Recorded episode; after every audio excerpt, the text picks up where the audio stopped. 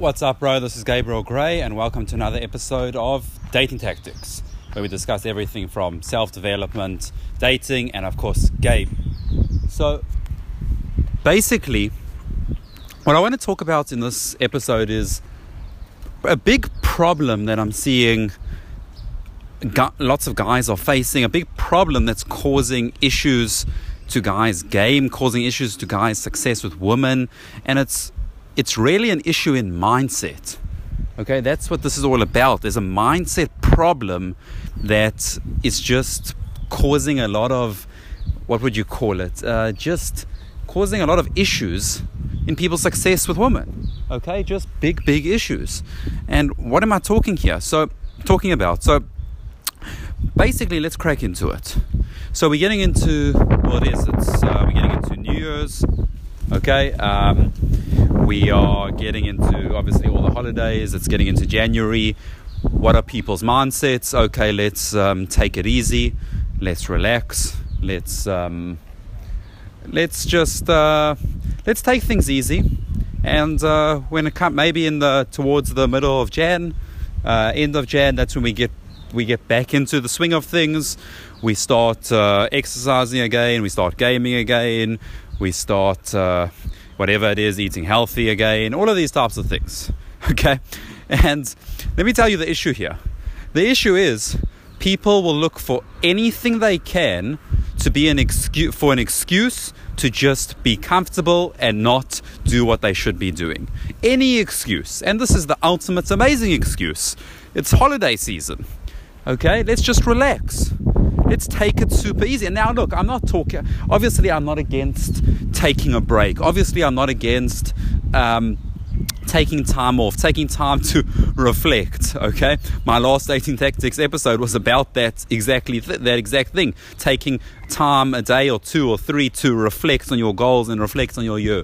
Obviously, I'm not against that, but people will take this overboard.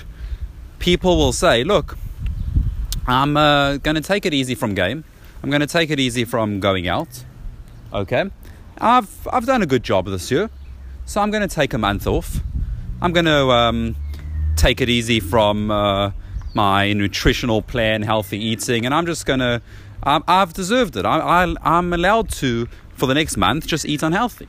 Now, now you have to understand that's a rationalization yes, you. I'm not saying don't eat unhealthy here and there. I'm not saying don't take time off from game. I'm not saying any of that stuff.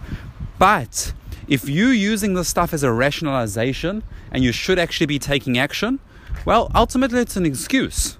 Okay, that's all it is. And and look, what is the? Let's take this mindset and let's look at it on a smaller spectrum. Okay, a smaller scale.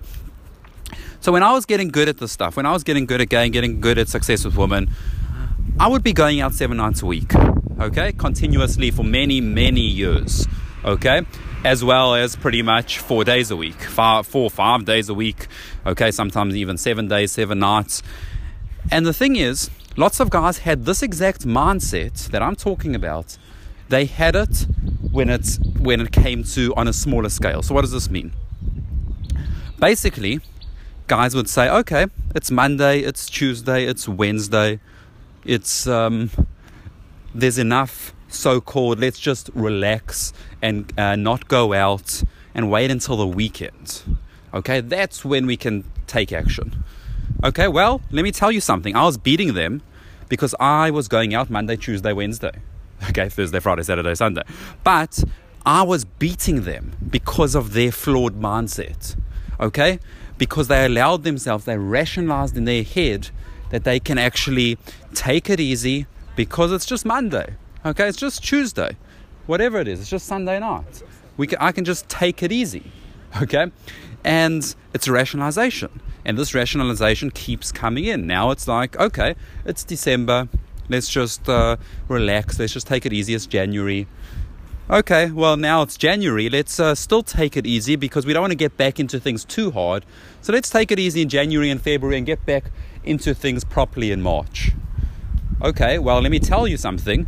The guy that's that's hustling and I mean, whatever the guy that's taking a lot of action, the guy that's working on his game, working on himself, from January, he's got three months on you. He's got three months on you. Okay? You waiting for the weekend, the guy that's starting from Monday, he's got five days on you. Okay? I had five, pretty much, I had five days on every single person that was trying to get good at this. Okay? I had five days on them. So, and the same thing applies. Let's take it even a smaller scale. The guys that um, they wanted to get good, they wanted to, um, even on the weekends, they wanted to get really good. They would go out at uh, 10, 11 p.m. Okay, they'd go out until 1 a.m., 2 a.m., maybe, four hours. Okay, that's fine. I'm not telling you to stay there forever, but what I'm saying is, okay, I was getting in those extra few hours. I was going out earlier and staying till later. Now, again, there's obviously going to be things going on in your life. Not everyone can go out that late, but I just want you to see the mindset. I'm not telling you to go out 365 days a year for 100 hours a day. Okay, I'm just telling you to bring some awareness to this basic mindset flaw of looking for basically using things as a rationalization just to create an excuse. Okay, that's all it is. It's a rationalization which is a cover up for an excuse. Okay, and all I want to do is bring some awareness to this mindset. So, basically, um, this is the last dating tactics episode of the year. Now, I hope, uh, firstly, I want to say a big thanks to uh, all the all the um, support so far on dating tactics, all the support overall. It's been amazing. Okay. Um, it's uh, just episodes are just really re- stacking up, and it's really amazing to see all the feedback. Really appreciate it.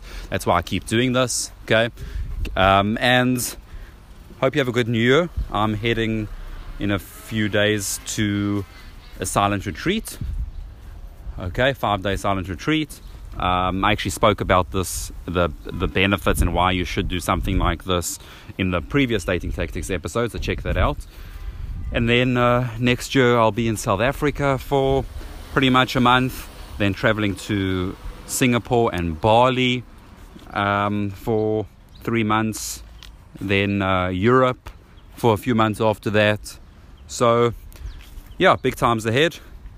And what I want to sum this up with is if you want to get started on the right footing, check out my free training on how to the 12 ways to get good at game as fast as humanly possible. So make sure you're doing the right things. Make sure you're doing the right things in your game. Okay, make sure you're doing the right things to get good. There's no point of just hustling and taking action if you're not actually doing the correct things in the first place. Okay, it's basically just stupid action. So check out 12ways.co to get your free training. And yeah, very excited for next year. This is Gabriel Gray. Have a good 2019. Catch you next year.